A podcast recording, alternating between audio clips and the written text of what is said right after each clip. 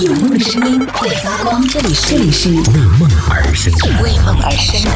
态度电台。度电台。这里是为梦而生的态度电台，我是男同学阿南。想问问大家，今年的双十一你有没有去参加什么养猫啊，然后大家助力啊这样的一些养猫小游戏？你有去参加吗？你的朋友向你发出邀约的时候，请你帮忙助力的时候，你会觉得很烦吗？每年双十一它都会有类似的一些养猫啊，然后叠猫啊，然后抓猫啊，各种各样的一些活动，然后通过这样的方式来吸引大家的注意，让大家呼朋唤友一起来参加。就是你坚持可能要玩半个月到一个月的时间，然后最后可能就帮你省下个十块二十块，多一点的可能到五十一百。当然也有非常幸运的，就真的是省了帮你什么免单呐、然后抽什么一千一百一十一呀这一类的红包，但都是少数，大多数的人可能就真的是省个几十块钱，就觉得挺累的，所以慢慢的会觉得好像身边玩的人也越来越少了，很多朋友都不再有热情去玩了。但是呢，根据最新发布的数据是显示说，今年双十一的养猫小游戏的活跃数已经超过了王者荣耀的用户数。天呐，王者荣耀是在目前国内的手游当中啊人气特别高的。据最新发布的这个数据显示呢，王者荣耀的活跃用户数是已经达到了一亿，而双十一养猫小游戏在十月二十一号上线当天就已经超过了一亿的用户数，可想而知，是真的 有那么庞大的用户群体，不管你做什么事情都不愁人。那就有爆料称，这个制作养猫小游戏的这个团队呢，今年有可能会拿到二十个月的年终奖和股权奖励。这个团队呢，也是在去年设计了叠猫盖楼的这样的一个游戏的团队。啊，又是这群人！我一年当中这段时间都是被你们坑走的，这种又气，然后又克制不住自己，一到这个时期就要开始来做这件事情了。当然了，阿里方面呢是表示说不建议来做这样的一个对比的，两个之间是没有太大的这种可比性的。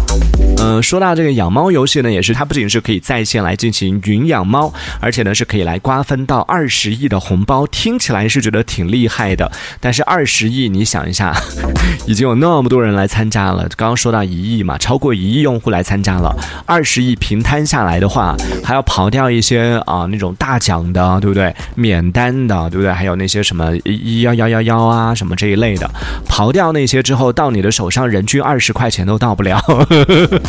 想一想就觉得值得吗？问问自己，从今天开始断掉吧。周围的朋友发过来什么的，我都假装没有看到。我觉得真的，真的，我没有骂你就已经算是跟你留情面了。不要是再让我，再让我去帮你助力，就很难了。